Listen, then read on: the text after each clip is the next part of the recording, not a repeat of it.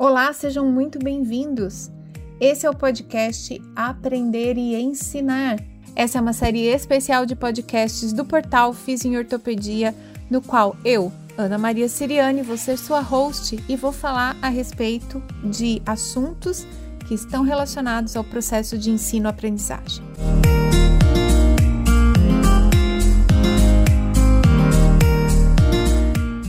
Você é estudante, professor ou você é um profissional de saúde que precisa continuar estudando para se manter atualizado.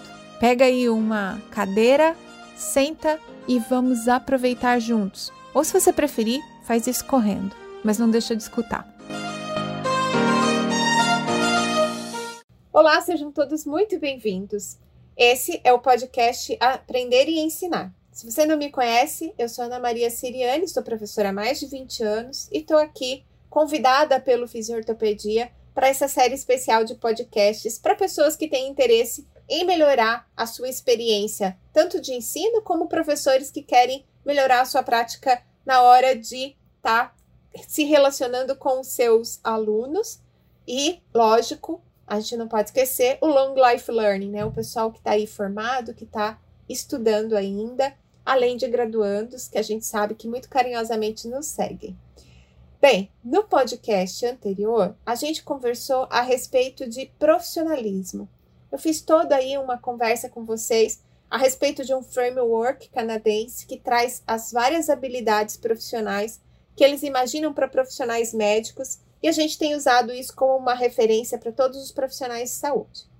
No episódio de hoje, eu quero discutir isso um pouco mais a fundo com uma amiga muito querida, que a gente se conhece de outros churrascos, né? E agora eu pude ter ela aqui presente para poder falar de um assunto que ela, que é fisioterapeuta, entende muito melhor que eu, porque ela também tem uma outra formação extra que está aí voltada a melhorar, né, a vida das pessoas. Então eu quero apresentar para vocês a Natália. Natália, seja muito bem-vinda. Por favor, se apresenta para todo mundo. Oi, Ana, que delícia! Muito obrigada pelo convite. É, então, como a Ana já falou, eu sou a Natália, sou a Natália Abuso de Medeiros. É, sou fisioterapeuta há mais ou menos aí. Vou, vou, vou completar 21 anos agora, em dezembro, que eu sou fisioterapeuta.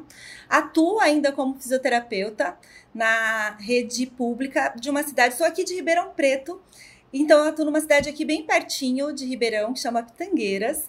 É, a, a, megalópole na, de Pitangueiras. A megalópole. na saúde é, pública lá, né, no ambulatório de fisioterapia.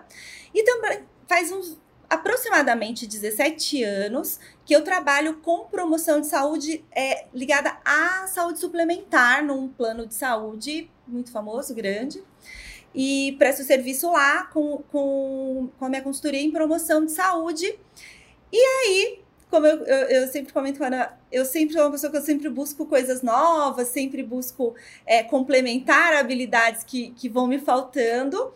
E aí eu me proporcionei o um processo de coach, com, por consequência, acabei me formando é, coach, depois continuei estudando, fiz formação em psicologia positiva, então eu sou uma positive coaching que trabalha todos é, os preceitos assim da psicologia positiva dentro dos processos, né? Que tem tudo a ver com a nossa área saúde e bem-estar que, que acabei dando andamento nisso tudo. E ainda para complementar um pouco mais, me formei analista de perfil comportamental, tanto DISC quanto atributos, quanto valores. É um tema de quase um outro podcast, que é muita coisa legal para falar disso. Oportunamente Mas, você volta. Sim, e assim, o que é mais interessante é que isso tudo me proporcionou é, entender um pouquinho mais desse assunto que a gente vai conversar aqui, que são as soft skills. Exato. Eu não falei, mas a gente vai falar especificamente de soft skills, por isso eu trouxe, como vocês viram, uma positive coaching, né? Que também é profissional de saúde e que trabalha com promoção de saúde.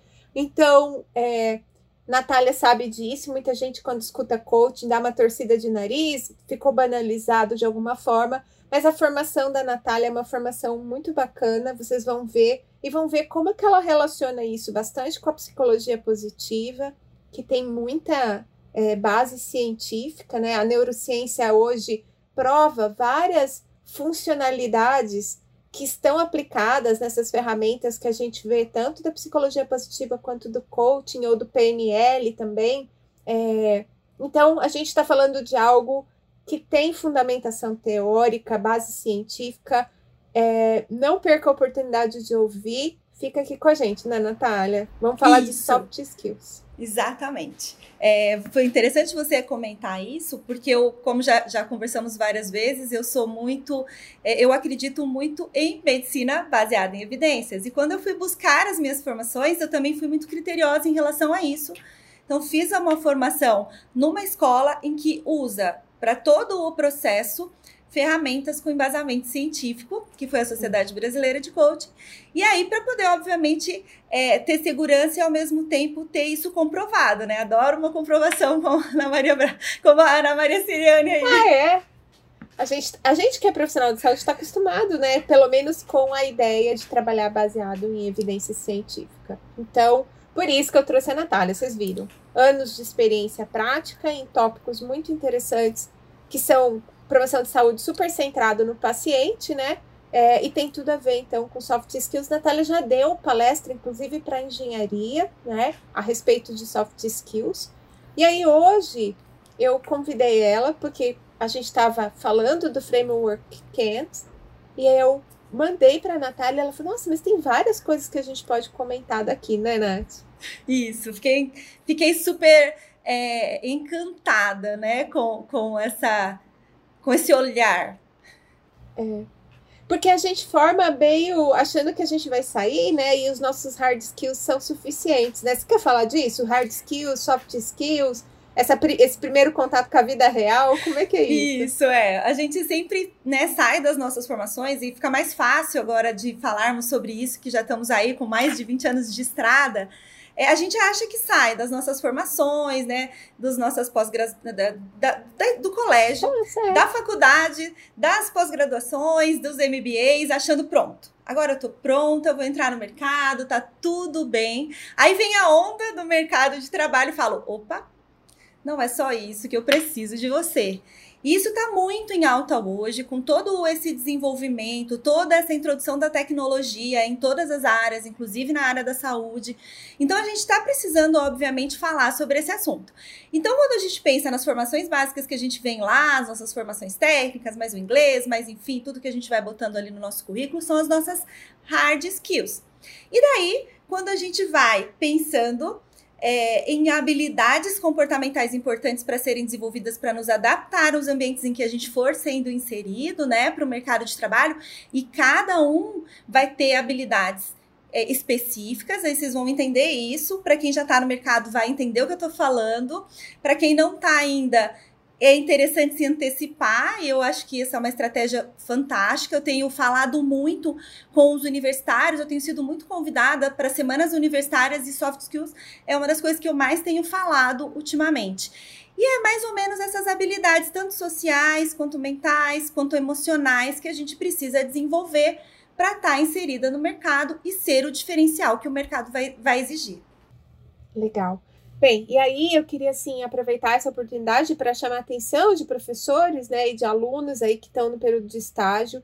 Nós costumamos durante esse período observar esses comportamentos, observar o estudante, se ele é pontual, como ele se relaciona com o paciente, como ele se relaciona com a equipe. Mas é um período muito curto, né, Natália, assim, para a gente fazer grandes alterações, grandes mudanças.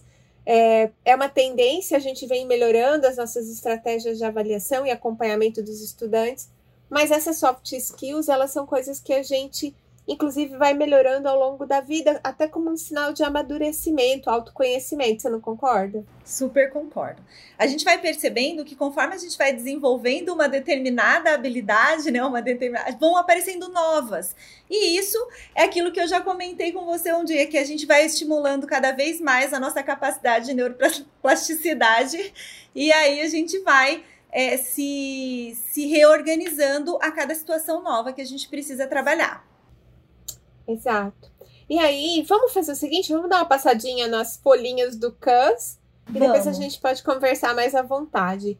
a primeiras, a, as primeiras soft skills que a gente pode é, falar estão relacionadas, por exemplo, a profissionalismo, né? Sim. É aquela questão assim, quando a gente pensa em profissionalismo, eu adorei toda essa abordagem, assim, né? Porque ela me deu várias ideias de soft skills que a gente poderia estar tá introduzindo aí. Então, assim, eu acho que não é simplesmente ser um bom profissional, mas é ter interesse no seu paciente, é agir com ética, né? Ser uma pessoa que defende a tua profissão, cuida da tua profissão, né? É, que faça com responsabilidade, por mais que a gente pense que isso é básico, isso é uma soft skill importante para ser desenvolvida. Não são todos os profissionais que agem com essa responsabilidade toda. Enfim, então, quando a gente pensa em profissionalismo, eu acho que é bem essa questão, assim, né? Não é? E ao mesmo tempo, o cuidar do profissional, que, que também é uma outra questão que às vezes a gente não leva muito em consideração, né? Uma soft skill que a gente. Uma, uma das coisas interessantes que a gente pensa quando a gente pensa nas na, nas, nas, pesquisas todas, nos trabalhos que eles vão fazendo de soft skills importantes para a gente desenvolver para o futuro, é a pessoa que tem um bom planejamento, tanto de carreira quanto da própria qualidade de vida. Que também é uma coisa que às vezes o próprio profissional acaba não, não, não, não, cuidando, cuidando, de si. Né? Exatamente. É. Você sabe que aqui a gente costuma fazer algumas ações de saúde para agentes comunitários, enfermeiras e tudo mais, né? Cuidando dos profissionais.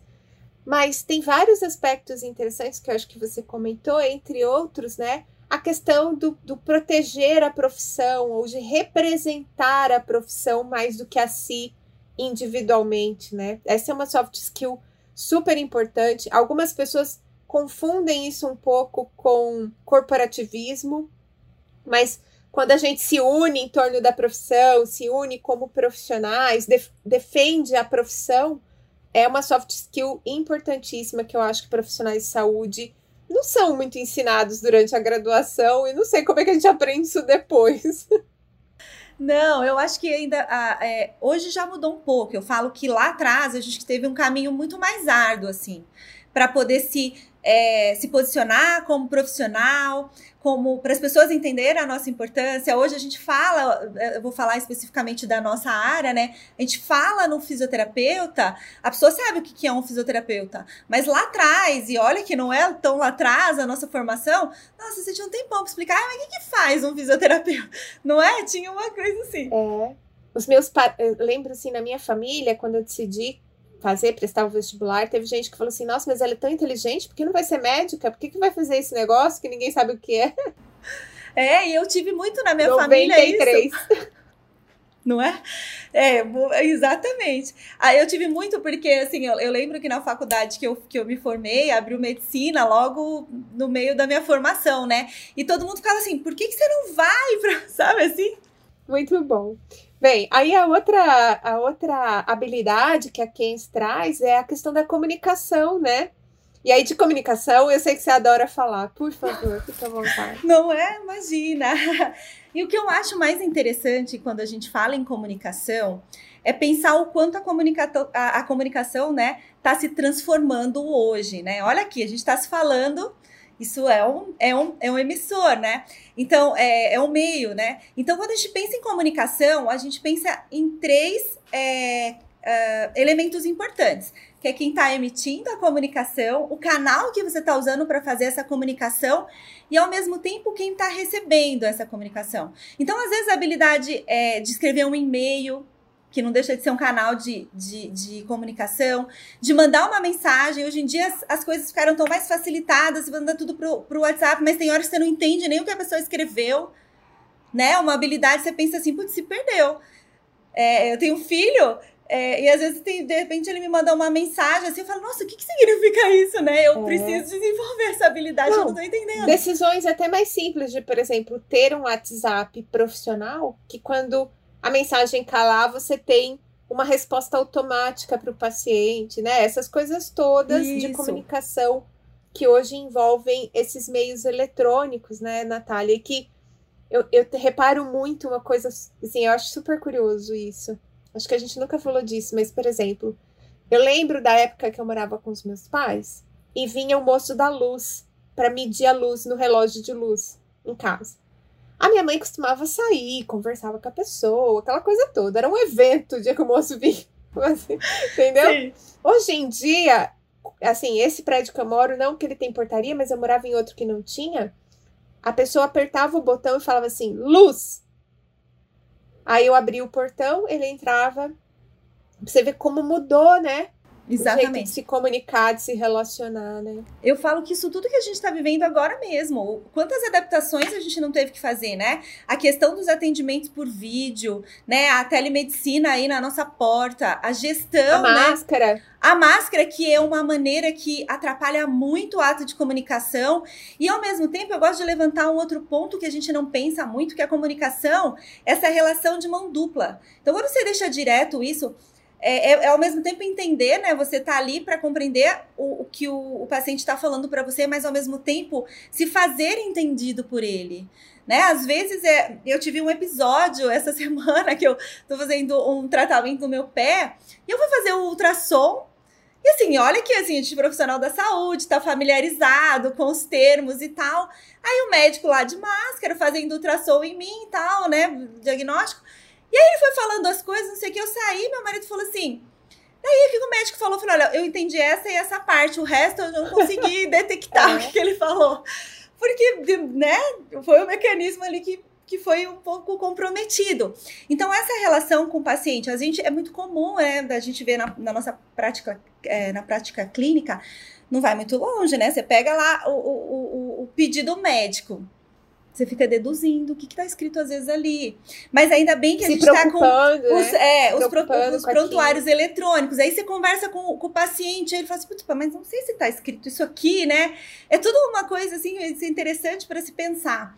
Outro detalhe, mas graças a Deus os prontuários eletrônicos estão sendo implantados. Isso vai facilitar muito. Eu não tenho que ficar pegando aquele monte de pasta para ficar pegando a histórica. Não, eu vou abrir aqui, o negócio e vai aparecer. A, a coisa da hierarquia, né? Assim, dos diferentes níveis de saúde, então as informações ficam disponíveis. É mais fácil de você conversar, entender o paciente, o que está acontecendo, o que, que ele tem de história. Às vezes até não precisar ficar tomando uma história de coisas que então, no prontuário, você pode mais conferir ou até deixar o paciente falar mais aquilo que ele quer te contar, né? Sim, exatamente. A questão da empatia, que também eu acho que super se encaixa agora nesse momento, não é só a questão de se pôr no lugar da outra pessoa, não. Eu vou mais longe quando eu penso nisso, né? A gente tem todo um histórico de visão de mundo aí, né? Eu, gosto de muito usar o termo óculos de mundo. O meu óculos de mundo é diferente do teu óculos de mundo. E aí, na hora que a gente tá tá se falando, eu vou fazer todo um, um, um, processamento aqui na minha cabeça com a minha visão, com as minhas experiências, com as coisas que aconteceram comigo, que às vezes necessariamente não foi a da outra pessoa. E aí a gente às vezes tem várias visões cheias de julgamento. E aí precisa o tempo inteiro ir trabalhando isso. Então, essa capacidade que também não deixa de fazer parte aí, né? É tanto falar, mas também como se fazer compreendido. Né? Ouvir contar... também. Vou contar um caos que tem a ver com essa coisa do emissor, com o ambiente e qual é o outro? É o emissor, o receptor. O receptor e o ambiente, né? É, o meio. Então, o meio. Eu fiquei internada no HC aqui para fazer uma cirurgia de vesículo. Uhum. E o que, que acontece muito no HC? Na hora de passar as visitas, passa um residente um pouco mais velho com os residentes mais novos passam ali pelas enfermarias e tal, conversam com as conversam às vezes entre eles e não com o paciente, né? Porque é aquela coisa do contexto SUS, né? Aquele monte de gente para trabalhar, aquela coisa toda que a gente sabe. E aí eu fiquei internada, eu não fiquei na ala da, do convênio, eu fiquei na ala comum. Era onde tinha, eu fiquei lá, era uma noite só. E aí eles passaram a fazer visita. Natália, a moça começou a conversar com os residentes e falava comigo, e não falava comigo, eu ali, né? Então veja, se ela sabe que eu sou professora, muito provavelmente ela não teria se comportado dessa forma. Exatamente. Né? Se é um hospital tipo Albert Einstein, que o serviço médico parece mais serviço de hotelaria, jamais passaria pelo paciente sem falar com o paciente. Então, para vocês verem como a comunicação é modulada pelo meio, pelo contexto, pelo receptor e pelo emissor cuidado com essas coisas, porque tem coisas que são importantes de serem feitas, não importa muito onde você tá, né? Esse cuidado com a pessoa. Sim, exatamente. E ao mesmo tempo, Ana, um outro detalhe importante e uma soft skill importante para a gente pensar com carinho é a arte, eu gosto de falar isso, a arte de dar e receber feedback. E isso é muito desafiador, Aí você vai ver que eu nunca vou falar. Não é difícil, não é desafiador, porque a pessoa, não é todo mundo que tem essa facilidade de, de entender, né? Aquilo que você falou mesmo com o exemplo que você deu do estágio, né? Você está dando um feedback super positivo para a pessoa levantar pontos aí de melhoria para ela e trabalhar nisso. Necessariamente não é bem isso que acontece. E é tanto assim a questão do feedback com equipe, a, a, questão de feedback com colaboradores, o desafio, né, que a gente mesmo comenta é, entre você trabalhar na rede de saúde suplementar, na rede de saúde particular e na rede de saúde pública, né, a, a, a saúde suplementar, os convênios, a saúde pública, né, SUS, enfim, e a hora que a gente pensa, pega um paciente particular, acaba tendo uma diferença para você lidar tanto com equipe quanto com colaboradores, não é a mesma abordagem. Então precisa, obviamente, é, entender aí é, e ter essa adaptação. E vários dos ex-alunos, né, dos atuais profissionais, vivem isso, né, Natália? Tem um trabalho, às vezes, público, que é complementado com uma clínica particular, na qual, às vezes, ele é contratado, às vezes, ele é dono, né? Sim. E aí são contextos e mundos diferentes. Eu sei que tem gente nesse momento pensando assim, não, mas eu devo me comunicar bem em todos eles. É verdade. Sim. Mas em um, por exemplo, você pode estar se reportando a um chefe imediato. No outro, no serviço público, seu chefe imediato mora lá no Palácio do Governo do Estado de São Paulo, entendeu? Então, muda, é. acaba que muda. Sim, exatamente. E, e, assim, e aí a gente vai depois falar de outros tópicos aqui que os desafios vão ficando maiores quando a gente pensa nessas três, né? Nesses pontos todos, né? Vamos só comentar, vamos só comentar a questão do perfil, né? Porque, por exemplo, uma, é, uma coisa que eu ia comentar na hora de dar feedback, que tem esse desafio, algumas dicas assim são você é, se focar no comportamento da pessoa e em fatos que foram observados. Então, por exemplo, você é professor dando um feedback para um estagiário você dizer para ele assim, ah, eu acho que você tá acha você desinteressado com o estágio, né? Então você está fazendo um julgamento da pessoa. A pessoa é desinteressada, é isso que você está falando. É diferente de você chegar para o aluno e dizer: olha, eu reparei que nessa semana você chegou atrasado três dias. E que também, durante os intervalos entre um paciente e outro, você estava muito aflito olhando seu celular, mexendo no celular. No fim do estágio também, eu reparei que você foi o primeiro embora. Eu queria saber o que está acontecendo, se você acha que, que eu posso te ajudar de alguma forma, porque isso é, leva a conversa para um ponto totalmente diferente. São fatos, você não está fazendo julgamento, você não está tirando conclusões precipitadas, nem está dizendo para o estudante: olha, você é desinteressado. Então, isso abre um pouco mais a porta para a pessoa escutar aquilo que vem vindo. E a depender do perfil da pessoa, isso pode ser diferente, né, Nath? Isso, exatamente. A gente tem, se a gente pensar, por exemplo, vamos fazer uma análise do perfil, diz que, que é um perfil que a gente olha de maneira mais superficial, né? A, a gente tem análises que são tão profundas que é praticamente um, um raio-x de você. Por exemplo, a análise completa que eu falo são set, que eu faço são 74 páginas, em que se você começa a ler, você fala assim, gente, como essa pessoa sabe que sou eu isso, né? É muito legal. Isso facilita porque na hora que você entende o teu perfil, você entende por que, que você está recebendo aquilo daquela forma, mas ao mesmo tempo você já começa a ter ideia como é o perfil do, do outro, e aí ele também, você começa a putz, não, ele está é, falando isso porque é, é mais, mais, é, é, né, é mais o jeito dele, então não é comigo, entendeu? Isso facilita. Eu adoro falar e eu adoro. E, e, depois que você passa por uma análise de perfil, você muda a sua visão para olhar. Um, o teu óculos de mundo, de mundo melhora um pouco. Bastante, na verdade. Então você começa a entender que não é bem para você. Né? Às vezes você está lidando com situações, isso é uma coisa que, que, que é um desafio e que eu tenho e trabalho muito em mim, né? Às vezes, quando acontecem as adversidades, vão acontecer o tempo inteiro, né? Porque não é porque você é coaching que você vai lidar com tudo e tá tudo maravilhoso. Não, vou ter no que aprender habilidades para ir me desenvolvendo também. Mas uma, uma estratégia interessante é, é, justamente entender isso. Não, é o perfil da pessoa, não tem nada a ver comigo, não sei o que ela está enfrentando. Vamos focar no resultado que eu posso obter disso e na minha responsabilidade em relação a isso. Eu gosto muito de autorresponsabilidade. É um outro, é um outras soft skill fantástica. Eu acho. Né? E ao mesmo tempo. Autoconhecimento e autorresponsabilidade passam por todas as soft skills Exatamente. e por, por um, uma vida melhor, eu acho. É. É. E a inteligência é. emocional, né? Que não tem jeito de estar. Tá e aí, aí falando dos é. perfis, falando é. mais especificamente dos perfis, Vamos falar de colaboração, porque colaboração então, tem muito a ver também com, com perfis. Exatamente. Os, o, o, no geral, é, quando a gente pensa em colaboração, a gente pensa que é óbvio. Você tem que ser uma pessoa colaborativa, tá?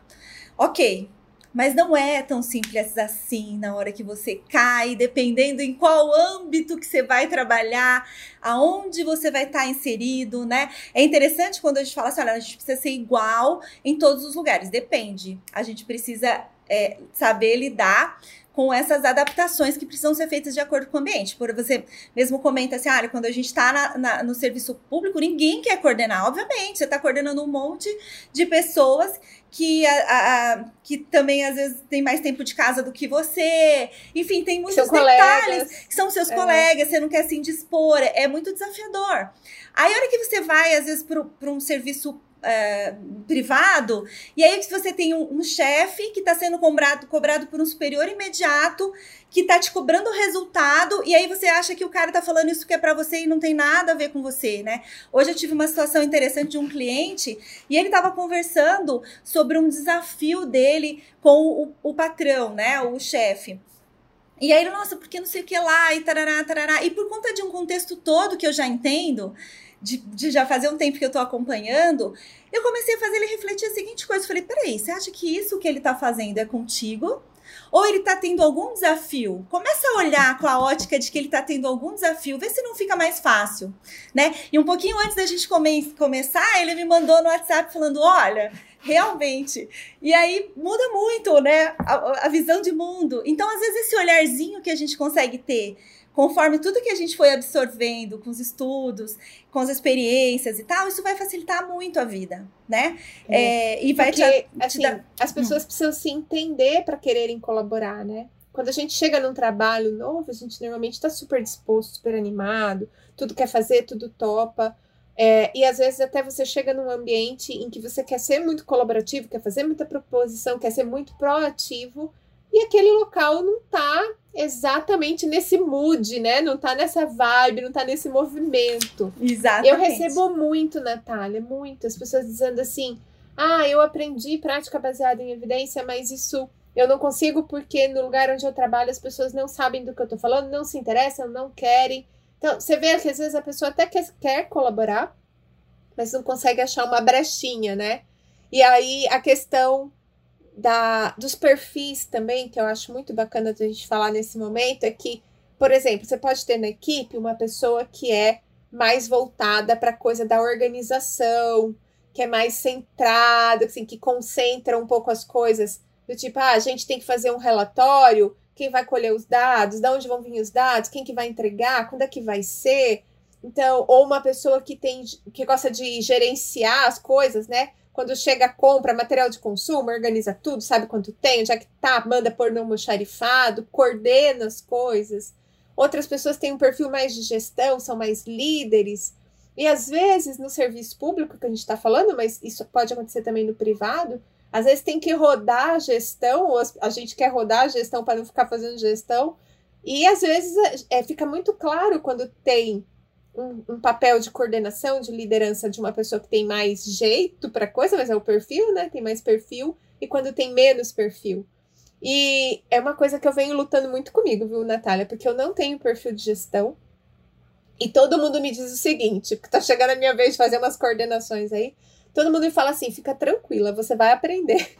Não, porque assim, uma, um detalhe importante, eu vou concordar com quem te falou isso, é que a liderança pode ser sim aprendida e muito bem desenvolvida. Então, todos temos, todos temos perfil para ser líderes. É, precisamos, às vezes, desenvolver algumas habilidades. E o que você falou é fantástico. Uma equipe, ela fica extremamente completa se eu consigo ter todos os perfis inseridos nela, né? Então, um perfil, às vezes, mais conforme, que gosta das coisas todas muito em ordem, é, que gosta de seguir regras e tal. Às vezes, se eu pegar um, um perfil, às vezes, mais dominante, que é aquela pessoa que gosta mais, que tem um perfil, às vezes, mais focado com liderança, liderança, mas que que não necessariamente todos os dominantes é vão é ser líderes, rígido, tá? É um pouco mas mais ele é, rígido, é, né? O dominante é aquele pessoa assim, não, vamos, vamos fazer e tal. Aí você pega um influente, por exemplo, é, que adora é, se comunicar, adora fazer relacionamento com pessoas, né? Não sei se você se, se, se entende bem né, do que eu tô falando. Se eu, se eu me sinto uma, uma comunicadora, é. super. E aí, assim, é, e aí que aquela pessoa que, sim, juntos somos mais fortes, o influente tem dessa, né? Ele é a pessoa que, que envolve as pessoas para fazer, né? E aí a gente tem Uh, um estável, que é aquele que gosta de, de, mais tranquilidade, que gosta de manter tudo em harmonia, sabe? E aí, assim, todos os perfis são importantes, todos vão gerar um equilíbrio na equipe, é só todo mundo se entender. Então é interessante, tem muitas empresas é, que acabam investindo e conhecer o perfil dos seus funcionários para colocar o profissional certo no lugar certo. No lugar certo. Então, eu fiz um desses, é, uma dessas avaliações de perfil.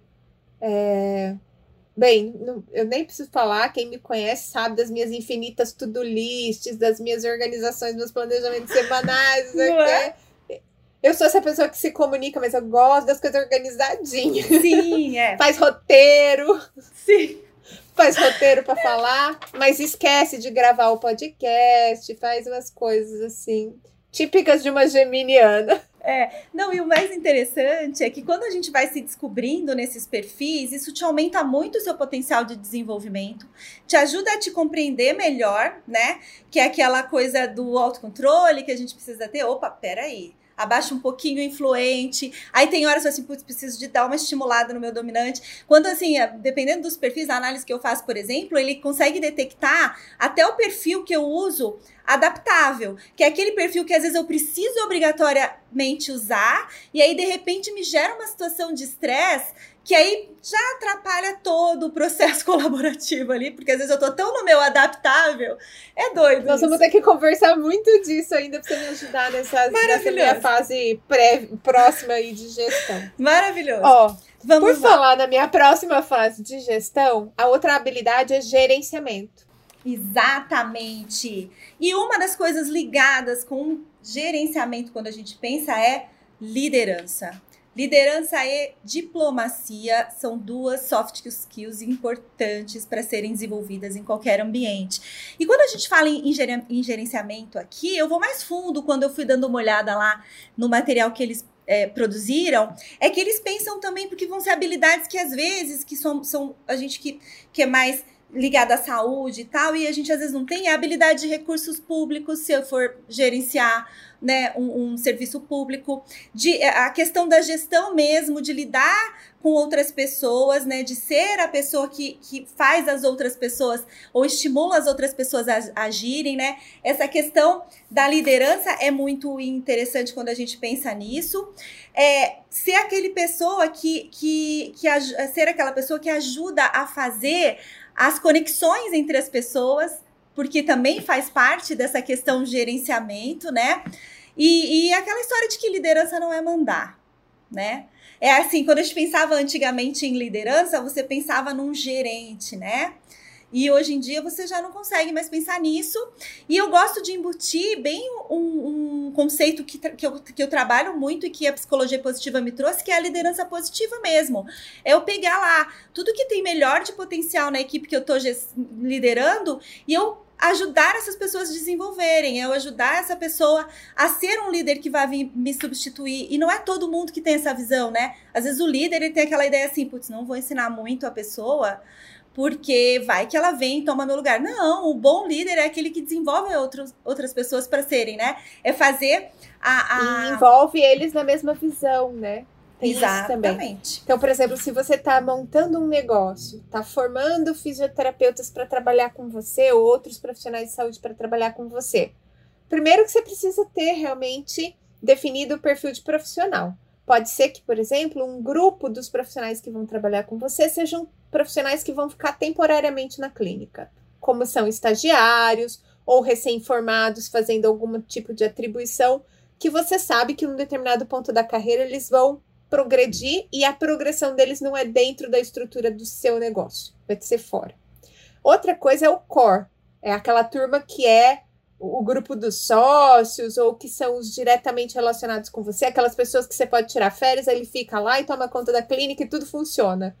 É, essas pessoas, elas têm que serem lideradas e terem a mesma visão que você. Né? Vocês todos têm que estar trabalhando aí, mirando num objetivo, num foco, numa visão mesmo, né, Nath? Mais comum, para que a coisa flua muito mais no sentido da liderança do que no sentido de uma gestão autoritária, né? É. E uma outra coisa, é, Ana, que, que eu gosto também de levantar quando a gente pensa em gerenciamento, que depois na próxima eu acho que também vai dar para linkar, é a gente também estar tá atento à questão de, de se atualizar com políticas públicas de saúde, tanto na saúde é, é, suplementar quanto não. Então, essa questão toda de gerenciamento é você entender que a partir do momento que você assumir uma situação assim, deste ponto, é você também ter que desenvolver essas outras habilidades. Olha, mas peraí, eu sou simples, eu sou só um fisioterapeuta. Não, não sou. Agora eu sou um gestor. Eu vou ter que ter outras habilidades e assim a gente vai desenvolvendo outros soft skills por essas funções. Por né? exemplo, né? Quanto de é, rendimento você gera líquido lá na sua clínica para você pagar simples nacional ou MEI, né? Exatamente. É uma coisa boba, mas é uma, é uma coisa da gestão que é você tem que entender. Gestão. Exatamente. E, e, até assim, não é só isso, é para você depois saber o que, que você vai fazer, né? São coisas que a gente não está acostumado a lidar, né? Precificação, né? Saber dar o seu devido valor, enfim, são várias questões aí que não vem da faculdade. A gente vem com uma ideia, aí a gente é jogado no mercado e aí você fala. Essa parte que você falou, perdão. A gente, não, gente perdoa a gente, tá? A gente é amiga, é amiga de churrasco, então a gente falou uma em cima da outra, tá normal para nós, a gente tá super habituada. Você falou de precificação e eu só quero falar de uma coisa. Tem uma crença muito forte entre profissionais de saúde, que é a questão de que saúde não tem preço e, portanto, quando você põe preço caro nas suas coisas, você está fazendo errado, você é malvado, você é ruim, né? É. A gente uma hora fala só disso, mas Valor. isso é uma crença. É, Exatamente. tem a ver com valores. Exatamente. É se dar o devido valor. E aí tá tudo bem, né? As pessoas precisam daquilo que eu faço de melhor, como diz minha amiga Ana Maria Siriane. Exato, exato. E é curioso isso, né? Porque eu tenho um, amigo, agora eu considero ele meu amigo, já foi meu orientado, mas eu tenho um amigo que quando ele terminou um curso de aprimoramento de, de dor, ele era o único do estado dele. O único. Você tem noção, num estado inteiro, ter um fisioterapeuta especialista em dor? E aí ele tinha vergonha de falar. Falei, gente do céu, quantas pessoas estão nesse estado com dor grave, persistente, passando na mão de profissionais que não estão atualizados ou que não tiveram a formação que você teve. Você não precisa cobrar o rim da pessoa, mas você tem que divulgar o que você faz, não só para ter retorno sobre o investimento, mas porque tem alguém que precisa disso. Sim, né? e ao mesmo tempo a gente sempre confunde essa questão que fica muito forte, principalmente para nossa área, tá? Porque a hora que a gente conversa com outros profissionais de saúde, eu tenho relacionamento com várias áreas de profissional de saúde, é muito enraizado em nós fisioterapeutas a questão da contribuição, né? E a gente confunde contribuição com, né? Contribuir também, com oferecer devoção. o que eu posso com devoção, exatamente. Aí. Com atos, atos de serviço gratuito. Isso aí. Pro bônus. Ah. Eternos pro bônus.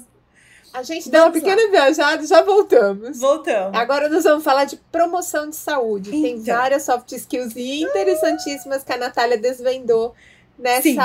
parte do CAMS. Exatamente. E eu amo promoção de saúde. Já cheguei a falar com a Ana Maria é, esses dias, porque é uma área muito pouco abordada por nós, profissionais fisioterapeutas. Eu me considero, na verdade, uma uma, uma pessoa que foi um pouco além do que as pessoas esperavam nesse sentido, porque lá atrás, quando eu comecei a pensar em promoção de saúde, eu gosto muito de trabalhar grupos terapêuticos, e aí eu tinha muito essa vontade de implantar. Comecei isso quando fiz minha, minha primeira pós-graduação em uroginicologia e obstetrícia, trabalhando com gestantes, enfim. E aí você, eu fui começando a, a, percorrer um caminho, desbravar um caminho aí que não era desbravado por fisioterapeutas. Você sempre você encontra muito nessa área médicos, você encontra enfermeiro, ma, enfermeiro, né? Mas você não encontra o fisioterapeuta. Eu ia muitas em reuniões quando eu comecei a trabalhar com isso na saúde suplementar, quando a Inés começou a implantar isso uh, obrigatoriamente, né, nos, nos, nos planos de saúde. E eu ia em reuniões nacionais e eu falava assim: cadê o fisioterapeuta? Não tinha nenhum fisioterapeuta. Você tinha um enfermeiro, né? Você tinha um médico, aí o médico de várias especialidades e tal. E aí você sempre tinha que ter um médico te assistindo junto, porque você parece que você não, você não conseguia embutir tua autoridade. Representar, né? né? Representar Exatamente. o profissional de promoção de saúde. Então eu acho que isso. Ó, pra quem, só para hum. quem não sabe, a ANS, Agência Nacional de Saúde, né? É o órgão que regulamenta principalmente a saúde suplementar, mas ela vigia tudo, né, Nath? Sim, sim, é. E é ela que colocam as regras lá que o plano de saúde precisa é, cumprir. Ela, ela que faz as resoluções e regulamentações que a gente precisa ter ou não a cobertura dentro do plano de saúde.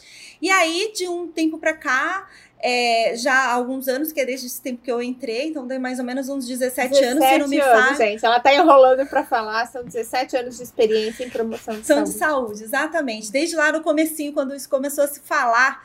E o mais interessante é que na hora que eu vi que eles colocaram isso aqui como uma habilidade, eu fiquei tão feliz, porque tudo que eu leio em relação à saúde é, a gente depois vai falar um pouquinho dessa questão do saúde 4.0. Eu fico sempre procurando que onde está falando gerenciamento crônico, onde está falando de prevenção, onde está falando de promoção de saúde, que é esse termo bem interessante que eu adoro trabalhar. E aí que tá a gente não entende que o nosso papel, e a gente no começo lá atrás, anos atrás, hoje isso está começando a mudar, tá? Mas as pessoas não entendiam que quando a gente pensa em fazer em prevenção, a gente está pensando lá na frente, redução de custo, diminuir complicações, né? você pensa lá em pacientes com doenças crônicas é, não transmissíveis, por exemplo, né? E você não pensa o, que, o trabalho que você conseguiria fazer antes e olha o que você reduziria de custo médico, de custo de medicamento, mas vai saber os interesses ligados, isso não é assunto para isso hoje. Mas o que eu penso? Nós, como profissionais, precisamos desenvolver a soft skill do quê? Do compromisso com o engajamento nas ações de promoção de saúde. A gente precisa estar atualizado, a gente precisa ver o que está acontecendo. Isso reduz muito o nosso trabalho, isso potencializa muito a qualidade de vida do nosso paciente, né? E lá e não há não há muitas pessoas que pensam nisso. E às vezes a gente perde o campo para outras áreas que acabaram tendo esse insight e a gente, com toda a competência que tem, não usa. Então, um start aí para o pessoal que já está no mercado ou que está querendo entrar no mercado, olha com mais carinho, né? A, pre a prevenção. E ao mesmo tempo, você começar a desenvolver ideias para promover melhorias nos serviços, não só do ponto de vista preventivo, mas do ponto de vista. Então, aí que entra soft skills de proatividade, né? Do fato de você ter flexibilidade Inovação. também. Inovação, que também é uma soft skill importante, criatividade, né? Ser aquela pessoa que olha, de ser uma pessoa que tem pensamento crítico. E quando a gente pensa em pensamento crítico, não é ser um crítico, é ter um pensamento em relação ao que aquilo pode trazer de consequência e o que eu posso promover de melhorias. Eu adoro isso. É. Acho muito Ai, interessante. Posso contar uma coisa? Uhum. Eu, eu, em duas situações já eu ouvi essa história, tá? Eu acho que você vai gostar, ou você já deve até conhecer, porque é bem da, da área da psicologia positiva. Existe uma estratégia, gente, que chama entrevista apreciativa. Já ouviu falar? Sim. Já, a Nath conhece, já sabia que ela conhecia.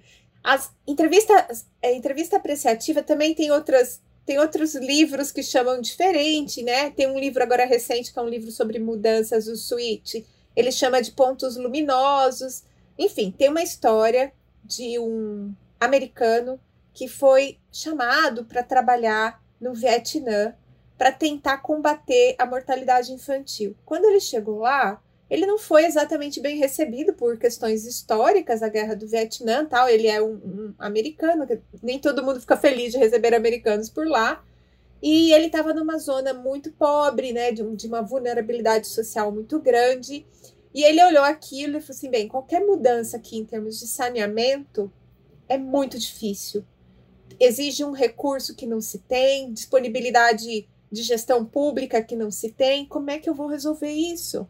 E aí ele começa a conviver dentro da comunidade com as senhoras, né, que tinham crianças que estavam dentro do peso ideal e que tinham tido poucos problemas de saúde. Então ele foi buscar dentro da estrutura do problema os pontos luminosos, ou seja, ele foi atrás daquilo que era bom e que dava certo, mesmo diante daquela estrutura que era terrível, que era muito ruim.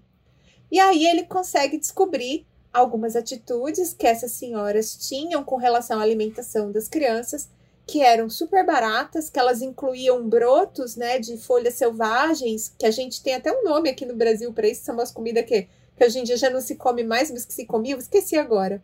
Mas enfim, ela, elas incluíam esses brotos de vegetais selvagens e também pequenos molúsculos na, na, na, moluscos na comida das crianças.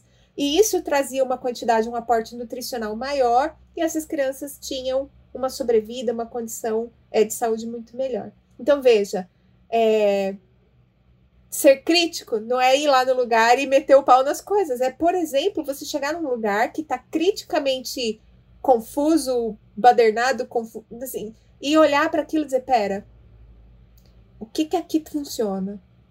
Por que que funciona? Quem é essa pessoa que faz a coisa funcionar, né? E eu acho incrível, eu acho muito bacana essa experiência. E essa experiência depois se reproduziu em vários outros ambientes, em ambiente industrial, e aí virou uma técnica de você, é, por exemplo, fazer autoavaliação, de você propor melhorias com base em coisas que já funcionam bem dentro da própria estrutura. É muito legal. Essa é uma habilidade incrível de ser desenvolvida. Desenvolvida, né? exatamente. E ao mesmo tempo, é, a gente precisa de ter Uh, e isso é uma habilidade importante, né? De pessoas com, com um perfil positivo, né? Que Exato. incentivem mudanças positivas. Porque, assim, é muito fácil a gente sentar aqui e destrinchar um monte de né, desafios, né, problemas. Mas e aí? Quem, é, quem, quem vai ser a pessoa que a, a, o mais importante é levantar o desafio e trazer. Então, uma das coisas que a gente fala muito e que é uma soft skill importante para a gente começar a pôr em prática na nossa vida é foca na solução eu detectei o problema, o que, que eu faço agora na solução? Então, com isso, eu consigo melhorar as práticas públicas, as práticas privadas, eu consigo melhorar as minhas próprias práticas, eu consigo melhorar o meu sistema de saúde de maneira geral, que é um dos nossos maiores propósitos. Então, são habilidades. O meu comportamento como líder, né? Exatamente. O meu comportamento colaborativo diante de situações que às vezes você não se identifica tanto com aquele local, com aquelas pessoas, mas se você tem um foco mais positivo você consegue se mobilizar em prol daquilo. Então, essa é uma habilidade. Ver a vida de uma forma mais positiva, ela é uma, uma baita soft skill, uma, né? No, e ela já vai, tipo, tirar de, dali, ó, várias outras. já vai facilitar a entrada de várias outras, né? E aí a gente falou um pouco de promoção de saúde, de ser essa pessoa, né, que, que ajuda as pessoas no longo prazo, inclusive, sem, de, de repente, sem é, coisas tão visíveis naquele momento. E a outra qual é, Nath? Educação, a educação continuada. continuada. Essa é a Ana Maria. Ai, adoro, adoro. E o mais interessante é quando a gente começa a juntar tudo isso, né, do que a gente viu antes, né, para melhorar a prática e ao mesmo tempo. Então, assim, ser um profissional que pense na melhora da profissão, né? Que, traz, que traz soluções de saúde, que pensam exatamente aquilo que eu falei antes, a, a soft skill de não focar no problema e trazer sim o foco à solução. Ser aquela pessoa que é, isso é fácil para mim falar, fácil para você falar, que são pessoas que têm amor ao aprendizado. Mas para quem não tem, ó, vou dar só uma dica. Os estudos não param na escola, os estudos não param na faculdade, os estudos não param no MBA, não param na pós-graduação, né? Eu fiz agora, terminei minha, minha, meu MBA em gestão é, liderança e gestão é, de pessoas. E porque eu queria mais, né? Eu fico sempre querendo ter mais habilidades para entender. Tá e, e, é muito interessante que agora eu já estou pensando em outra coisa para fazer, mas isso não é isso. É porque assim, se, se, o teu intuito é te melhorar ainda mais, você vai percebendo que você precisa de outras habilidades, tá? Ó, mas assim, só para não falar, eu não, tô, eu não fico só muito focada no coaching, não, né? Fiz as minhas outras. Tenho duas é, pós-graduações na área da física também por acaso a senhora fez um coaching no meio do seu lifelong learning. Exatamente, e assim a gente continua. Então, essa visão que a Ana está falando que, do profissional, de pensar em educação continuada, mas também ao mesmo tempo de ser, quando você está pensando em promoção, que às vezes você está lá no papel de gerenciamento, você também é a pessoa que proporciona isso para as outras pessoas, entendeu? Isso Muito é uma soft bom, skill né? também, de pensar para o outro, né? É, então vamos lá, vamos todo mundo, estamos com uma dificuldade, vamos trazer um profissional aqui que consiga falar disso, né? É muito comum, eu tenho muito convite de empresa, falar, ah, Natália, vem cá, fala um pouquinho disso. Às vezes o líder está com aquela dificuldade de, de verbalizar e você dá exemplos que às vezes não é para você, mas naquele momento às vezes você tá precisando de ouvir e tá tudo bem, né? E se eu falo assim, que, que eu gosto desse termo, né? Eu gosto quando as pessoas falam comigo, elas estão aqui, mas se elas conseguirem subir um pouquinho assim só daquilo que eu falei em relação ao que eu fiz, putz, já tá feita a, a, a, ideia. O progresso, né, Natália? Assim, Sim. Pensar no progresso. E aí eu achei incrível o que você falou agora, porque muitas pessoas às vezes têm pequenas clínicas com equipes pequenas de profissionais, né? E o máximo que fazem são reuniões de discussão de caso clínico, para manter aquele momento de interação com a equipe e tudo mais. Mas, por exemplo, se você está numa empresa pequena dessa que não tem um plano de carreira, uma forma de motivar os profissionais que trabalham com você é você propiciar capacitações, né? Sim, sim. A equipe ser ouvida, o que, que nós precisamos, onde vocês acham que a gente investiria melhor esse dinheiro, temos esse dinheiro aqui para gastar conosco, com todos nós, o que, que nós vamos fazer? Pode ser que eles decidam comprar uma máquina Nespresso novinha, linda. Pode ser que eles queiram, por exemplo, a Natália para fazer uma avaliação de perfis de todo mundo da equipe e vocês entenderem melhor como vocês trabalham juntos. Pode ser que eles queiram que eu vá para falar de dor no ombro. Mas, assim, pense em investir uma parte do dinheiro que seria para todos, ou todos colaborarem. Já, eu já fui nesse esquema, sabe, Natália? O dono da clínica me convidou e todo mundo pagou um simbólico, ele completou o resto, sabe? Então, assim, para envolver, inclusive, as pessoas na iniciativa. Exatamente. Vale muito a pena. Muito. Vale muito a pena investir nas pessoas como e as pessoas se sentem reconhecidas, felizes no momento em que elas são capacitadas para o trabalho que estão fazendo. Exatamente. E ó, e não vai muito longe, viu, Ana? Eu, eu, eu, eu vejo que a, a, a gente teve vários pontos positivos que, a, que essa pandemia trouxe pra gente. A gente aproximou muitas pessoas, essa facilidade que a gente tem de estar tá aqui, né, com, com, com esse meio é, e estar tá falando com pessoas no mundo inteiro, talvez. É, e assim também está acontecendo nas empresas. Então, ela, é, eu, eu, tive empresas que, que disponibilizaram um link, o pessoal entrava depois do horário de trabalho, não comprometia e estava aproveitando e desenvolvendo, né? Sem contar um monte de, de, de, por exemplo, o UnaSUS mesmo, quando a gente pensa em cursos mais específicos, ele tem várias capacitações para os profissionais sem um custo grande, porque não é toda empresa também que às vezes vai conseguir é, te fazer isso. Mas uma das coisas que eu mais gosto de falar, Ana, e que eu, eu, eu deixo isso muito no meu Instagram, assim, eu penso assim, se às vezes a empresa não investiu em você, será que não está na hora de você também investir em você? Porque às vezes a mudança que está precisando de acontecer em você, né, aquela questão da autorresponsabilidade, então não, não só passar para o outro, né? Essa responsabilidade de desenvolvimento. E aí eu achei fantástico esses pontos. Ah. Não, não, só para. Eu, porque eu acho esse assunto excelente. Eu falei esses dias a respeito disso. E as pessoas, assim, tomaram meio um tranquinho, né? Porque não é todo mundo que está habituado com esse assunto. Mas, por exemplo, em algumas empresas existe plano de carreira, certo? Em algumas existem. A maior parte na área de saúde não tem plano de carreira. A maior parte não tem. Agora, carreira, a carreira é sua, certo?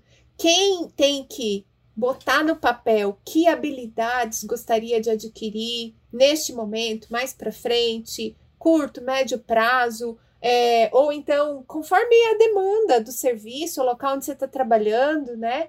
É, gente, plano de carreira é algo que nós temos que nos responsabilizar. Ah, eu queria muito aprender a ler artigo científico que nem a Ana faz. Ué, investe uma hora em estudar isso.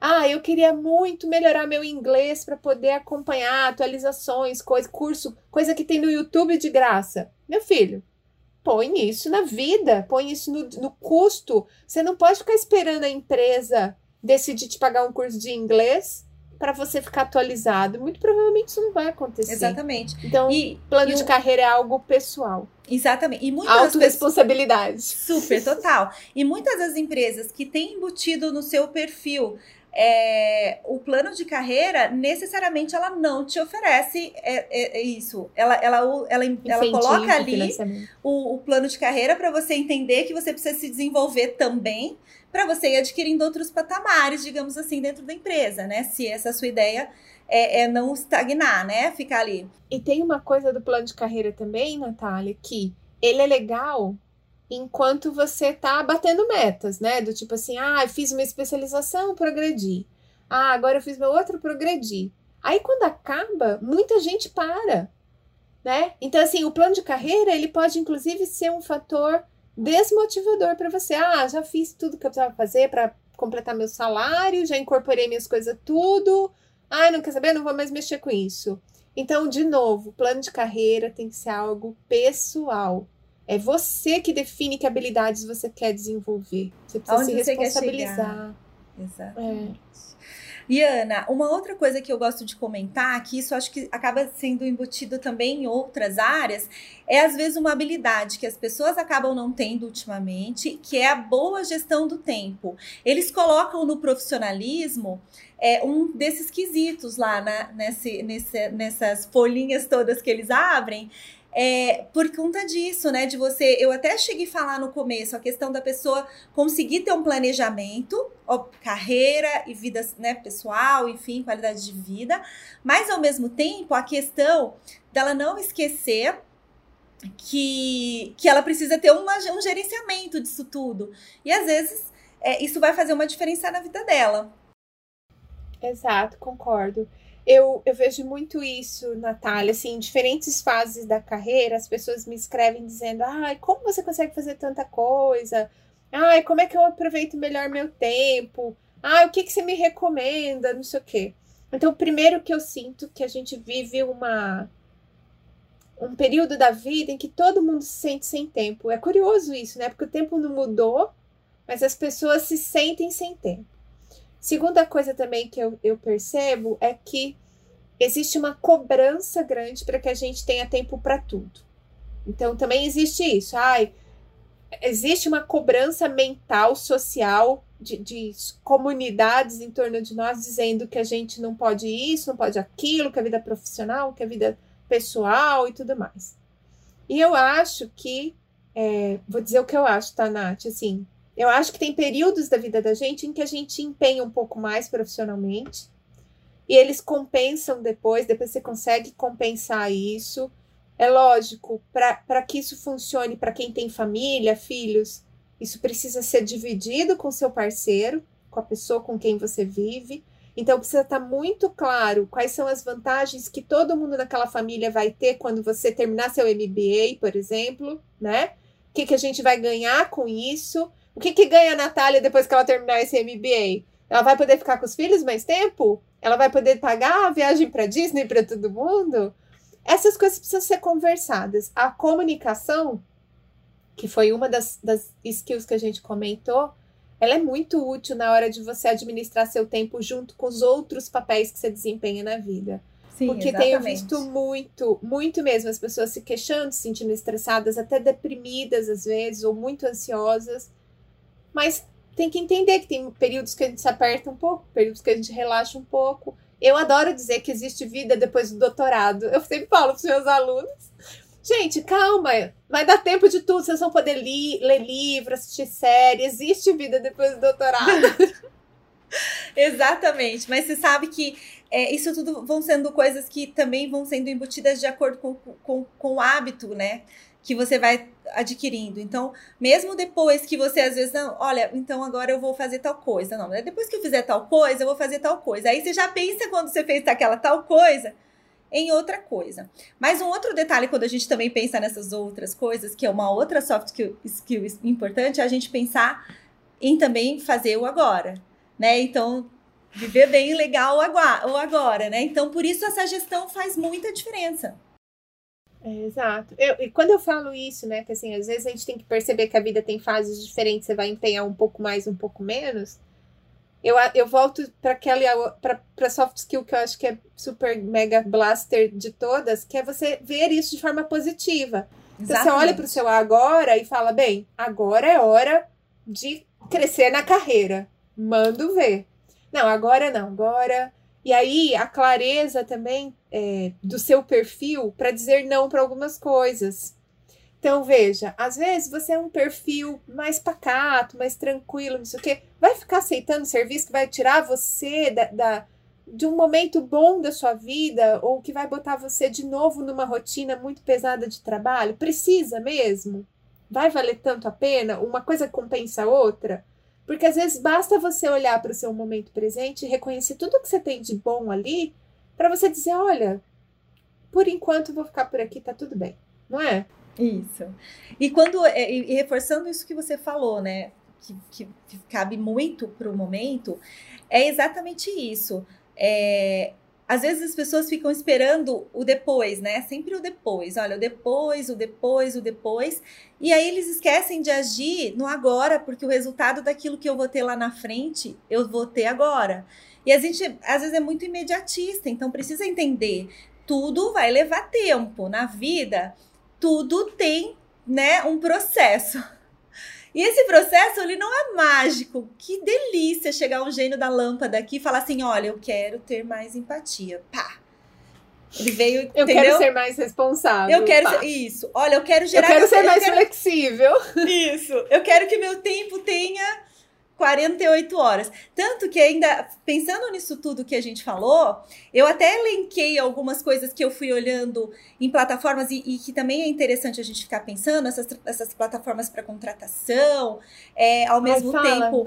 é, o, a, os, os headhunters aí e tal que ficam procurando nos, no, o que, que o profissional né, do futuro, o que, que essas inovações todas estão tra trazendo. Porque tem muita gente que fala assim, a gente vai ser substituído. Não, gente, a gente não tem. A, a, a, nós somos os profissionais que têm essa capacidade de, da neuroplasticidade, a gente consegue é, se adaptar e as máquinas vão precisar da gente para pilotá-las. Então a gente precisa estar desenvolvido para essas. E eles forçam, e toda vez que você lê lá, né, nessa questão, por exemplo, da, da saúde 4.0, né, que é essa questão dessa transição para o digital, né, e tudo mais, essas tecnologias disruptivas que estão sendo criadas e tudo mais. E aí você fala assim, onde que vai me caber aqui? Vai caber em tudo, porque eu estou desenvolvendo as habilidades que eu preciso para estar tá lidando com isso. Então, isso é interessante. E aí eu fiz um elenquei quando você levanta lá as soft skills mais solicitadas hoje para o mercado, qualquer mercado, mas aí eu também direcionei um pouquinho para a área é, da saúde, que é a nossa área, e pela nossa experiência. Hum. A Natália foi olhar no LinkedIn, gente. Eu, Ana Maria, não tenho link. Eu tenho a tenho, foto. Eu criei. Eu marquei meu nome lá, mas eu não uso, não sei usar. E ela foi lá olhar para trazer para nós as habilidades Isso. mais solicitadas no mercado de saúde. Isso é, que ela fuçou lá para achar. Nath, conta pra Isso, ó. Então, aquela questão que nós já falamos em alguns dessas, elas já se encaixam em algumas coisas e aí vão ter outras extras, tá? Eu, eu elenquei algumas. A questão de saber trabalhar em equipe, que entra aqui na colaboração, no gerenciamento, né? E na comunicação. É, o planejamento, que eu já insisti em falar em várias outras partes, tanto de carreira e qualidade de vida, gestão do tempo, é a responsabilidade, então, ser, ser, ser um profissional responsável, tá? Ser um profissional flexível por conta das mudanças, por conta assim, aquela síndrome assim, né? Eu nasci assim, vou morrer assim, Gabriela. não funciona. A síndrome de Gabriela, exatamente. E ao mesmo tempo, um detalhe importante que eles deixavam muito claro quando eles levantam a saúde 4.0, né, que é essa nova revolução que, que tem acontecido, de, né, a, a nova revolução industrial e que também está entrando na saúde, é, não só empatia, mas o contato humanizado, que é o que falta muito. Isso é uma soft skill muito, muito importante da gente entender. A positividade aparece em muitos, em muitos, em muitas profissões, principalmente nas nossas, na nossa, né? A escuta é, ativa, né? Aquela atenção ao ouvir, mas também se fazer compreendido. A inteligência emocional, que é a que eu mais adoro, que é a mais que dá pra gente ter, ter. Nossa, com análise comportamental, então, enfim. A criatividade, capacidade de planejamento, que volta de novo, é capacidade de persuasão. Então, a gente saber negociar, né? Isso é uma boa capacidade, a capacidade de liderança, a de adaptabilidade, mas principalmente de saber trabalhar sob pressão. Isso é uma coisa que Controle a gente não emocional. pensa. Exatamente, que vem na inteligência, mas assim, é, vai ter, gente, vai ter e tá tudo bem, e não é com você, é isso que a gente precisa entender. Entenda o contexto, foco na solução. A iniciativa volta à comunicação eficaz, que já entra lá, né, no, no, no, no, no que a gente já tinha falado antes Exatamente. A iniciativa é, que eu falo, junto com a proatividade, que não pode esquecer, que eu acho que eu já falei, o pensamento crítico e, obviamente, a gente não pode se desligar da inovação. A gente tem que estar tá linkado em tudo o que está acontecendo, se você quer ser um profissional diferenciado. Então, por que, que você está no LinkedIn? Porque eu preciso olhar os profissionais dali. Por que você está no Instagram? Entendeu? Eu confesso que no Facebook eu não entro. Mas o. eu, aí o Face tá muito chato. E aí, então, eu, eu, Você fala assim, por quê? Porque às vezes eu preciso estar tá ali, eu preciso olhar o que está acontecendo. Tem muita coisa disponível, tem muita coisa para eu refletir meus comportamentos e ao mesmo tempo pensar em, em, em o que eu posso fazer. E muitas soft skills vão sendo desenvolvidas a partir do momento que você olha ali com menos julgamento. Nossa, posso, podemos propor para o pessoal um exercício de inovação? Sim. Porque eu ouvi isso, eu achei bárbaro. Então vamos. É, você pensa numa, num ambiente clínico, né? Vamos falar que todos somos profissionais de saúde. Pensa no seu ambiente clínico tradicional. Por exemplo, na fisioterapia, ortopédica, a gente pensa num ginásio, um consultório, as macas, né? Essas coisas todas, as nossas bolas, as nossas faixas elásticas, os nossos bastões. Pensa naquele ambiente clínico profissional típico da sua área de atuação. O que, que tem lá dentro? Neste momento, você pode sair dessa sala ideal de trabalho com três coisas. E com essas três coisas, pense em como continuar fazendo o que você faz. Façam esse exercício. Esse é um exercício criativo, um exercício para a inovação, né? Pense como você se resolveria com três elementos básicos do seu ambiente clínico tradicional e, e perfeito. E pense que você pode colocar qualquer outra coisa lá dentro, mas não pode se não pode buscar o que ficou para trás. É só aqueles três elementos. Pensem nisso que vocês vão se divertir muito, fazer um exercício criativo de inovação. Tá? Exatamente, é, adorei. Eu achei ótimo. É, uma vez eu vi essa proposta para uma sorveteria, eu achei muito legal. A moça fez várias propostas, assim, eu achei bem bacana. É um exercício divertido para quem acha que não é criativo. Sim, exatamente. Nath, Ai, chegando a quase uma hora de podcast. Nossa, gente, uma novela para gravar esse podcast, travou a internet, eu, eu não esqueci de gravar para variar, porque eu dou esses fora. E então já é a nossa segunda, quase terceira tentativa. Sim. Mas eu queria te agradecer muitíssimo, Nath. Eu tinha certeza que você ia colaborar com o pessoal que está escutando. E eu queria, antes de encerrar, te perguntar uma coisa e deixar para você as palavras finais, que é, por exemplo, quem está no mercado, está formado, você falou que você dá palestra. Se alguém quiser, por exemplo, desenvolver essas habilidades, tem como ser tutorado, certo? Sim, a gente pode, a gente chama de mentoria, ou a pessoa pode entrar para um processo mesmo de coaching, ou a pessoa pode simplesmente querer uma análise e ter uma devolutiva muito completa para entender todo o porquê que ele faz, o porquê de tudo que ele faz, e do porquê que às vezes o, tudo está acontecendo da maneira que está acontecendo. Então, assim, é, a gente tem várias opções. A gente tem workshops que a gente acaba oferecendo, que acabam facilitando. É, tem muita coisa que a gente ainda faz é, e, acaba dando dica, né? Nas nossas, das nossas redes e tal. Mas a pessoa que às vezes quiser uma análise muito mais individualizada, alguma coisa assim, ou que mesmo que que queiram me conhecer mais e às vezes a gente trocar uma ideia, eu vou deixar disponível aqui, a Ana depois vai deixar disponível os meus contatos, né? Eu sou fisio coach Natália Buzo lá no LinkedIn, então se vocês é, no Instagram, Instagram, no LinkedIn, Natália Buzo de Medeiros, se vocês também quiserem me seguir por lá. É, então, sou muito acessível, então fiquem à vontade, pode escrever. Se quiserem começar a me seguir, deem muitos likes. É, como dizem todo mundo. A Nath mundo. tem um conteúdo super bem, bem cuidado, é tudo ela que faz ainda, é um perfil é, começando. Bem orgânico, Mas tem muita ainda. coisa boa, gente, vale a pena. Então, Nath, palavras finais. Então. Autodesenvolvimento, autorresponsabilidade, uma vida mais positiva essas coisas são substrato para soft skills? Sim. É saber que em todos os momentos a gente vai, em, em qualquer fase da nossa vida, nós vamos ter que ir desenvolvendo habilidades.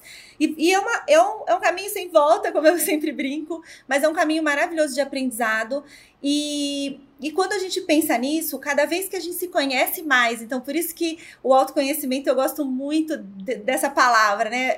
Vira um, uh, um clichê, todo mundo fala, ah, tá todo mundo falando em autoconhecimento, em autoconhecimento, mas é porque é ele que te mostra o que eu quero, né? E o que eu preciso desenvolver para aquilo que eu quero, ou para as necessidades que eu estou tendo naquele momento. Às vezes os desafios que eu estou enfrentando estão sendo tão bagunçados na minha cabeça e eles são tão simples de serem resolvidos na hora que você foca na solução. Simples assim, né, Ana? E então, se, se, uh, se proporcione, sabe? Vocês vão ver quanto é transformador e quanto vocês vão é, entender tudo isso que a gente está falando aqui. Ai, que ótimo. Delícia de convite. Natália, que ia ser ótimo, que ia ser uma delícia. Pessoal, então, esse é o fim do episódio 7 do podcast. A gente espera que vocês tenham gostado. Se quiserem mandar comentários, qualquer coisa, tá na, aberta as nossas redes sociais, manda direct, manda mensagem pra gente, a gente sempre responde. Muito obrigada, muito obrigada, Natália. Gratidão, e... Ana, muita gratidão. Ah, eu também, gratidão. E até o próximo podcast Aprender e Ensinar.